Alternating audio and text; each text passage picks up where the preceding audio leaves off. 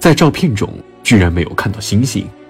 要知道，在月球上没有大气层的存在，理论上应该要比地球上看到的星星更加明亮。然而，在这些照片中的天空却是一片漆黑。第三个认为，这张脚印照片不应该如此清晰，因为在地球上，我们必须踩在十分湿润的泥土上，才能有如此清晰的脚印。而月球上没有水，为什么也能踩出如此清晰的脚印呢？其实，这三个质疑点很好解释。第一个，国旗并不是随风飘动的，在国旗的上方还有一个支持杆，采用了 F 型的设计。而这种随风飘动的感觉，是因为宇航员拿着旗子移动时的惯性产生的起伏感而已。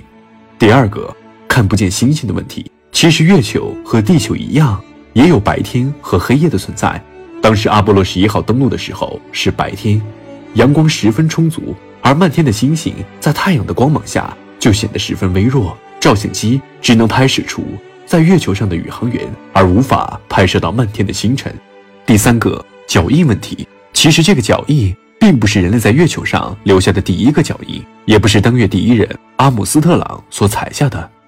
而是同为阿波罗十一号宇航员奥尔德林的脚印。